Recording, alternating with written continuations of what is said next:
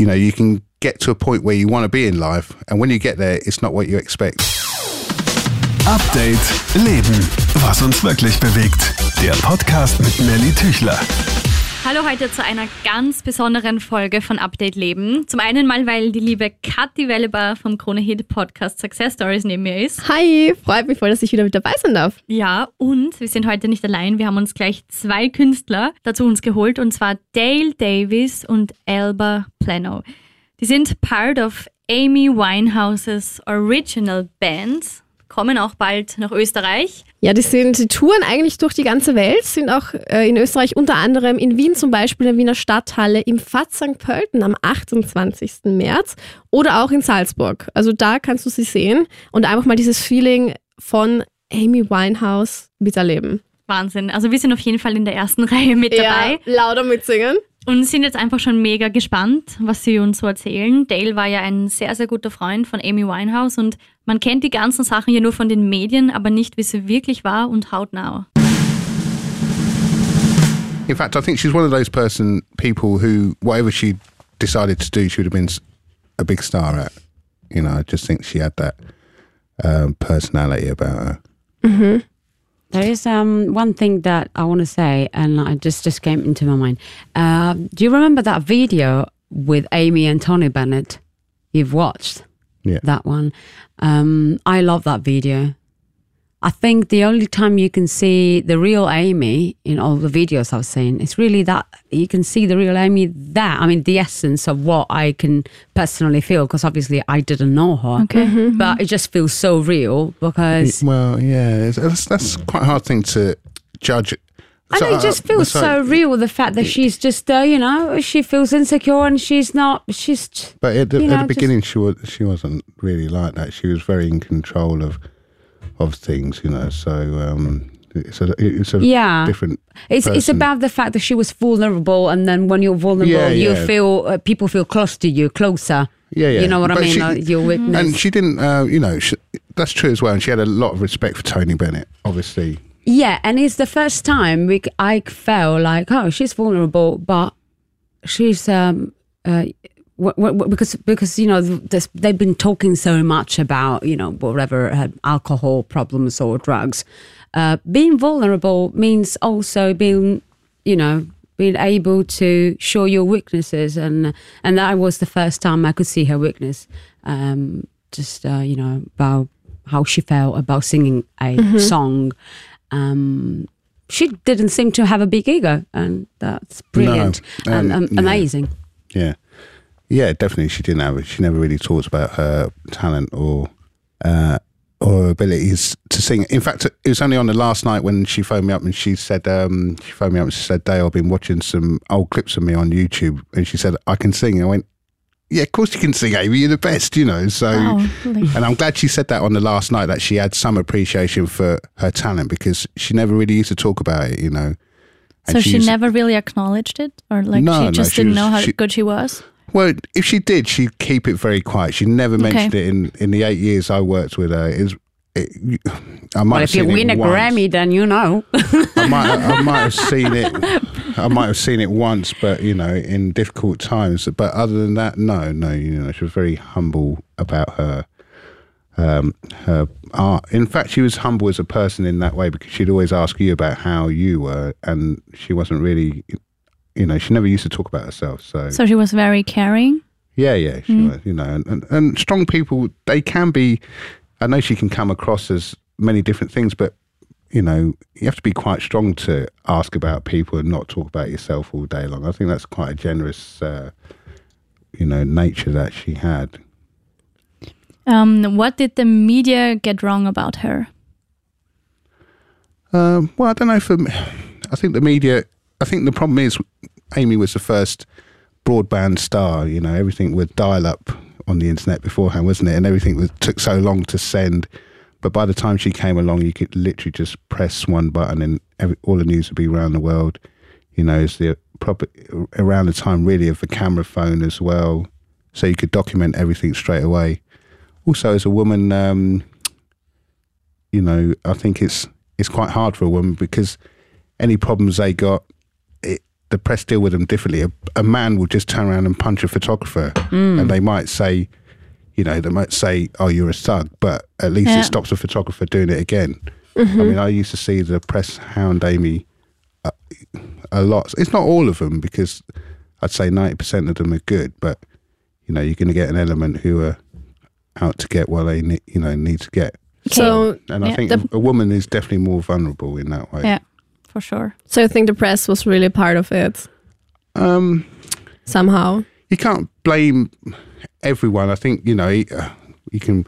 I always say that you have to blame everyone, including myself. You know, for maybe not making things work. But um, I, I don't know what to say about the press because all press is, in many eyes, good press. You know, whether it's bad or not. So if you're if you're famous and you're popular, then that's just the nature of the beast, isn't it? Really.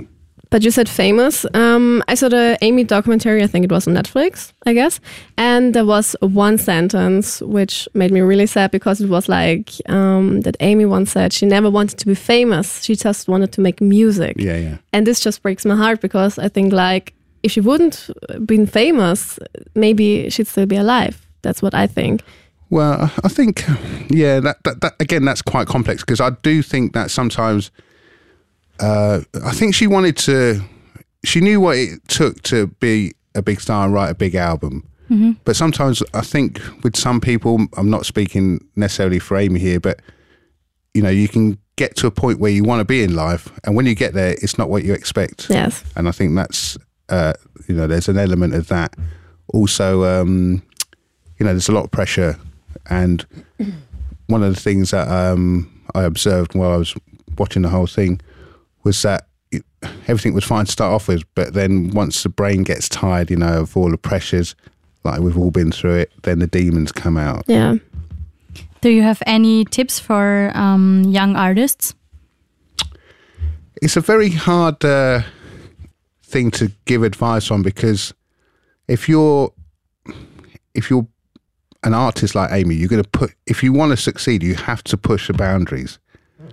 But sometimes it it turns out wrong.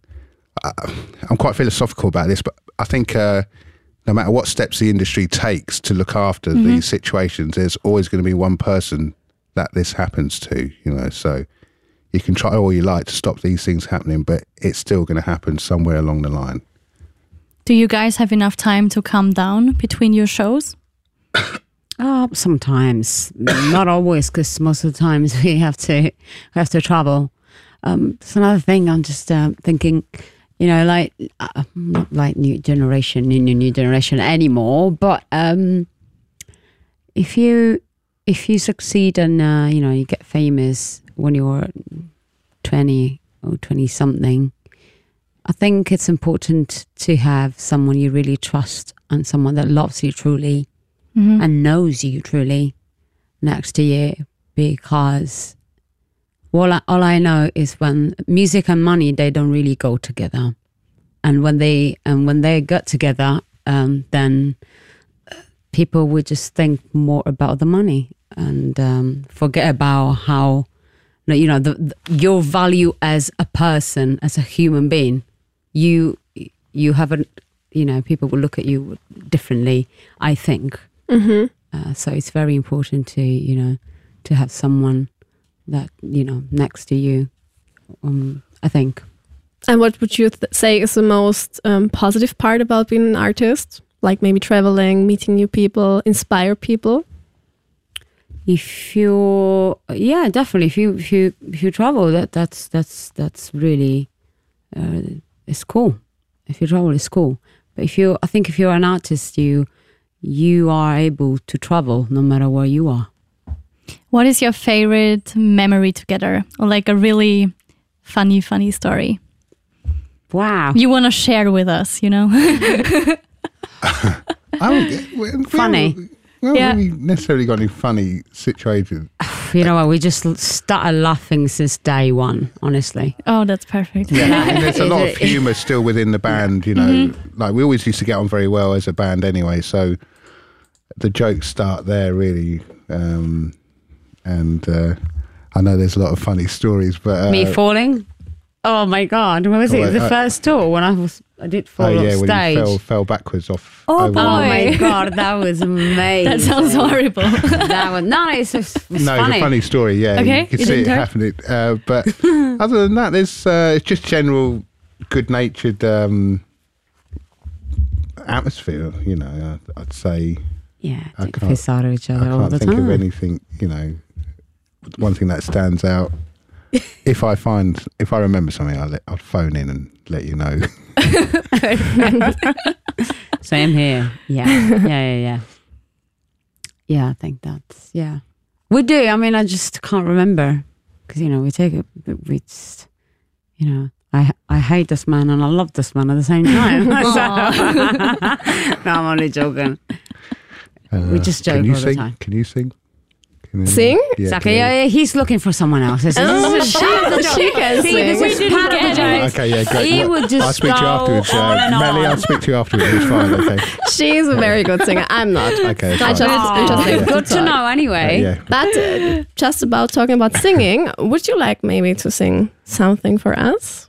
Uh, maybe a well, little teaser what we're going to see at uh, St. Pölten at March. uh, just like that. Yeah. yeah. Something Okay. you want to sing?